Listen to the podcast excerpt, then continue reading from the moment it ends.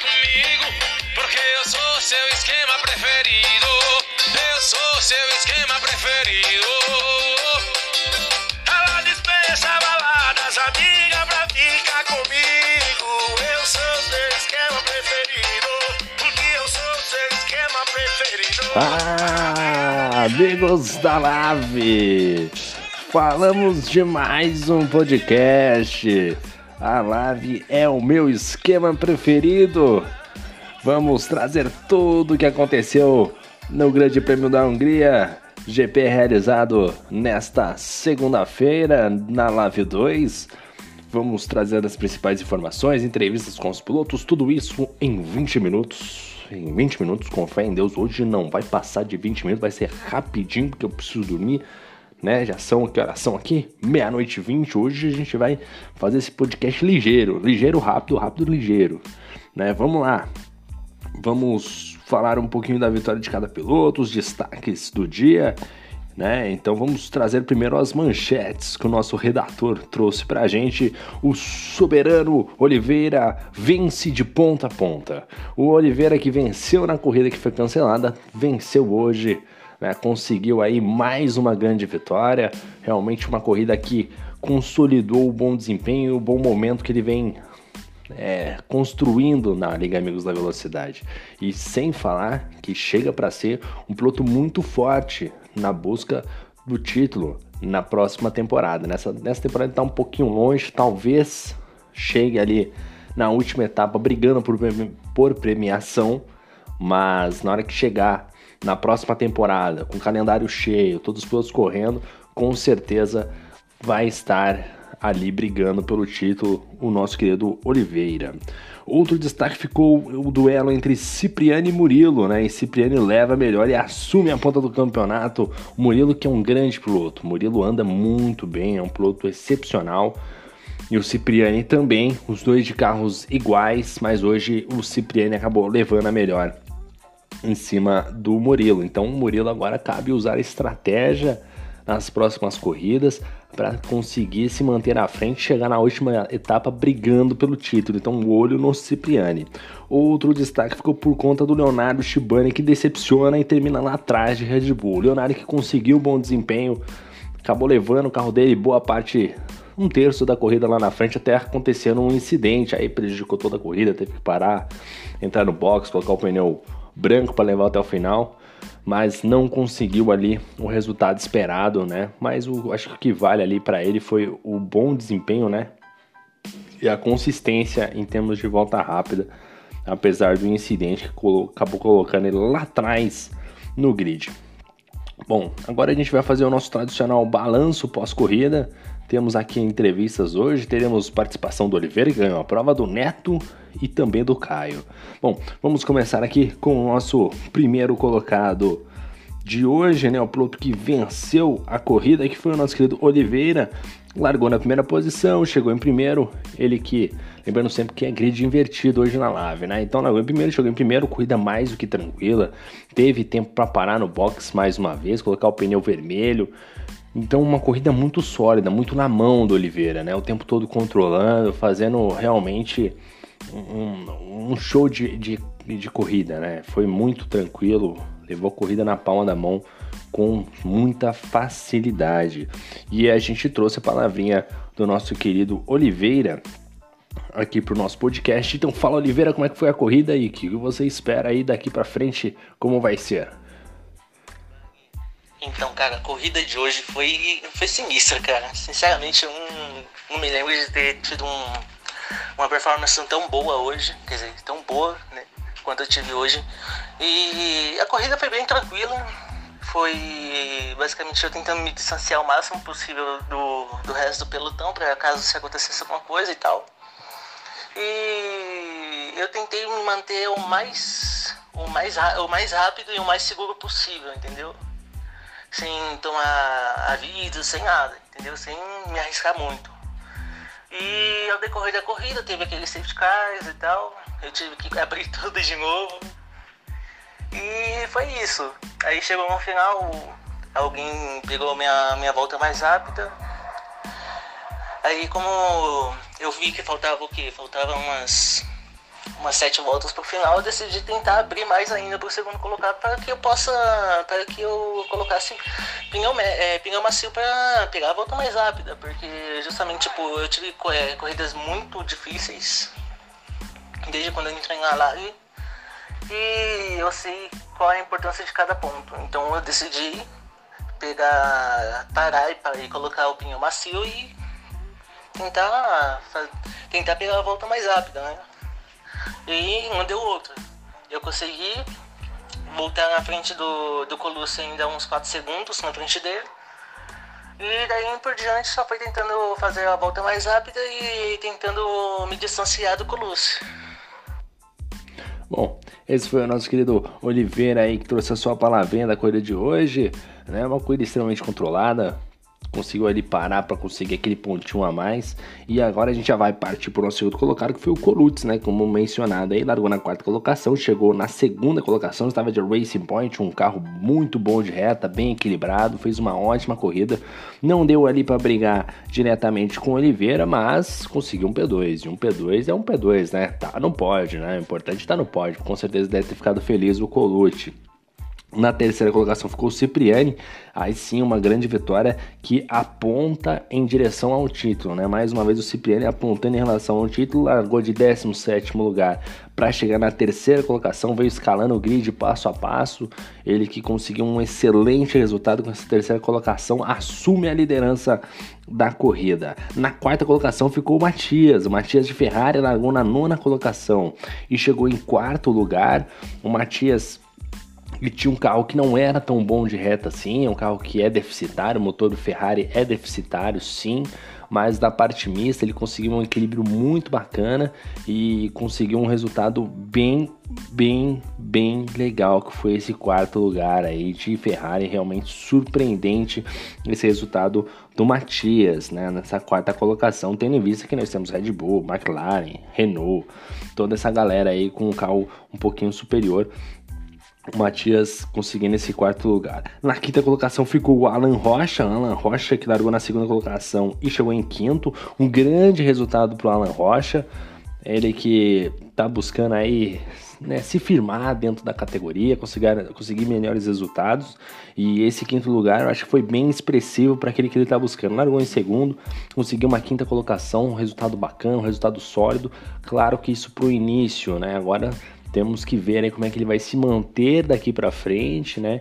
E como vai vir esse progresso de evolução que não é algo que é do, da noite pro dia, demora um pouquinho. A gente já teve exemplos de Luiz Oliveira, Márcio Camacuan, que não corre aqui na Lave 1, na Lave 2, na verdade, mas corre na Lave 3. Então a gente observa todo esse processo de evolução que não é tão rápido. O próprio Fernando Prost hoje teve acidente. Então vamos ver como é que o Alan Rocha vai se, vai se comportar daqui para frente.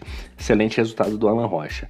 Na sexta colocação ficou o Murilo, rapaz. O Murilo largou de 16 para chegar na sexta colocação, mais um excelente resultado. Carro muito ruim para chegar num P6 é muito positivo, mas comparado ali com o seu companheiro de equipe, na verdade o, piloto concorrente dele, que é o Cipriani, aí acaba sendo tendo um déficit ali, né? De terceiro, que o Cipriani foi ele para sexto, aí fica ali um fica ali um, uma lacuna, né? E o, e o Murilo tem que achar uma maneira de conseguir eliminar essa questão para tentar aproximar e brigar no título, né? Ele não pode esquecer que a meta dele é o título. O Murilo é um piloto excepcional e tem que brigar pelo título. Essa é a grande meta do Murilo, o grande desafio. Na sétima colocação, ficou o Caio, o Caio de McLaren, largou em sétimo, chegou em sétimo, né? Um resultado ok, né? Largou em sétimo, chegou em sétimo, poderia mais? Poderia mais, com certeza. Mas uma sétima colocação ficou até de bom tamanho, assim, né? Tá bom, tá bom. E a gente trouxe a palavrinha do Caio. Caio, fala pra gente como é que foi a corrida no seu ponto de vista, meu garoto. Fala com a gente. Bom, a corrida foi boa, mas poderia ter sido bem melhor. Larguei em sétimo com a McLaren. Na largada perdi posições. Logo depois teve um safety car, não parei no box. É, fiquei na pista e na relargada que eu tive o azar ali, porque nem foi um acidente que eu me envolvi, mas acabou sobrando para mim. Para tentar desviar, eu acabei perdendo um, um pouco da asa e na Hungria é difícil ficar sem asa, mesmo que seja um dano pequeno. Então eu não consegui acompanhar mais o pelotão da frente, tive que fazer a parada antecipada para colocar o pneu branco. E aí fui até o final. Depois com, com outro safety car eu fui beneficiado, ganhei algumas posições, com alguns NCs também, mas realmente poderia ter sido bem melhor. E para o México agora, é, a expectativa é, é boa também, provavelmente vou manter o mesmo carro, a McLaren, tentar largar melhor e não ter toques durante a corrida para conseguir ficar lá no pelotão da frente. E a gente ouviu no Caio agora ele falando que teve essas, esses pequenos percalços aí no decorrer da prova e vai confiante, vai confiando tipo o México, né? Talvez com esses problemas que nós ouvimos agora, né? Que eu ouvi junto com vocês também, porque eu não ouço às vezes o áudio, né? Só tem que olhar aí na hora ali do podcast. É, então talvez com isso, levando em consideração este ponto, talvez ele seja aí um piloto a, a, ser observado no GP do México, o nosso querido Caio, né? Largando na sétima posição, chegou em sétimo, vamos ver o que ele pode fazer aí, ou se hoje, nesse podcast, nesse áudio que você ouviu, foi apenas um migué. Eu espero que não, né, Caio? Espero que isso não tenha sido um migué aqui, né? Por favor, estaremos de olho no senhor. Na nona colocação, ou oh, pulei uma posição aqui, o oitavo colocado ficou o Shibane, Shibane de Ferrari, de Ferrari não, de Alfa Romeo, largou em 14 para chegar em oitavo. O Shibane que deu uma entrevista coletiva, né, falou que quanto era importante chegar na frente dos seus concorrentes diretos, né, não conseguiu chegar na frente da Haas, mas estava contente ele de chegar na frente do Christian de Alfa Romeo e também dos carros da Williams. Fez uma ótima corrida o Shibane, largou de 17, de 14 para chegar em oitavo. Resultado muito bom o Shibane, tendo em vista até mesmo a corrida passada, quando foi desempenho igual, que ele foi muito mal Hoje ele conseguiu até um rendimento um pouquinho melhor aí, o Shibane com o carro da Alfa Romeo. Na nona colocação ficou o Kel, cara. O Kel que foi ali, tentou passar o Shibane de todo momento, toda hora, botava o carro de um lado, carro do outro, chegava na reta, o Shibane abria, nas curvas ele encostava. Realmente uma briga muito bacana do Kel. Ficou na nona colocação, ele que estava de Williams e são concorrentes diretos, são concorrentes diretos, mas o que vale destacar aí é o respeito entre ambos, né? Uma grande disputa entre os dois, os dois sabendo a hora de defender, a hora de atacar, foi muito bacana.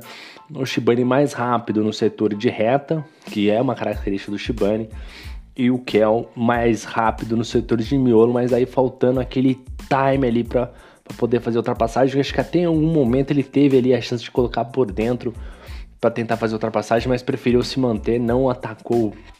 O Shibane não tentou forçar ali uma ultrapassagem, talvez esperando um momento mais específico no final de prova. No final da prova ele acabou até acho que o Carlão entrou no meio dos dois ali, acabou dificultando. O Shibane começou a abrir um pouquinho. No final, o Kel apertou de novo, mas não foi o suficiente.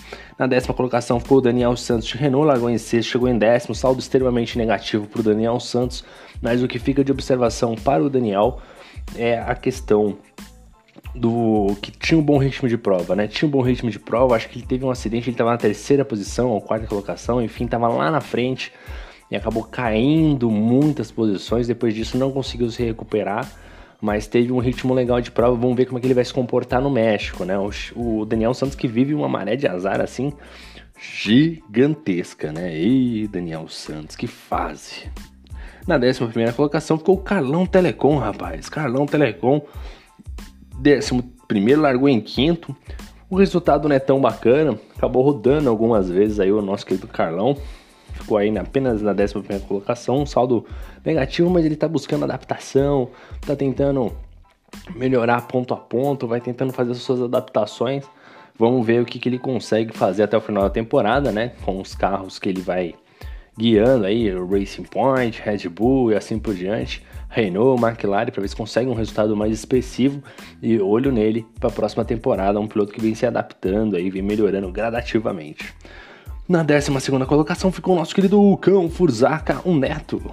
Largou da 11 colocação, chegou em 12, o saldo é negativo e analisando o piloto acaba sendo até um pouquinho mais negativo, porque eu acho que o Campos Arca tinha potencial para chegar mais à frente, é um grande piloto, fez uma ultrapassagem muito bonita no Shibane no setor, setor 3, se eu não me engano, no final do setor 3, já na reta, né, o Shibane deu uma espalhadinha, jogou o carro por dentro, fez uma ultrapassagem muito bonita, E mas ali com aqueles teve alguns pequenos incidentes, né? Acabou quebrando o bico.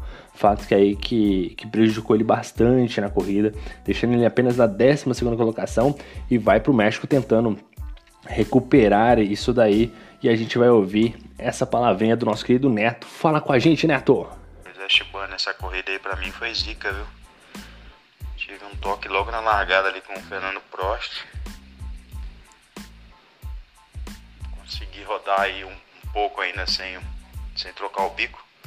Depois botei o pneu branco, não tive tanto rendimento.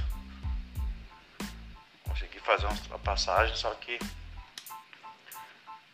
tive um Carlão Telecom ali se, se desequilibrou, fala igual outro. E acabou batendo em mim. Acabou comprometendo minha corrida toda, cara. Mas é isso aí, bola pra frente. No México, sei não, a expectativa não é boa não. Não vou bem naquela pista, ainda bem que aquilo lá virou um estádio de beisebol. Esse é o pequeno. Boa noite. Esse é o nosso querido Neto aí, dando o seu boa noite, agradecendo aí pelo papo. Ele que deve jogar beisebol. né? Não gosta muito do, do circuito Hermano Rodrigues para Fórmula 1, prefere mais para beisebol. Né? Ele dando seu ponto de vista pós-corrida.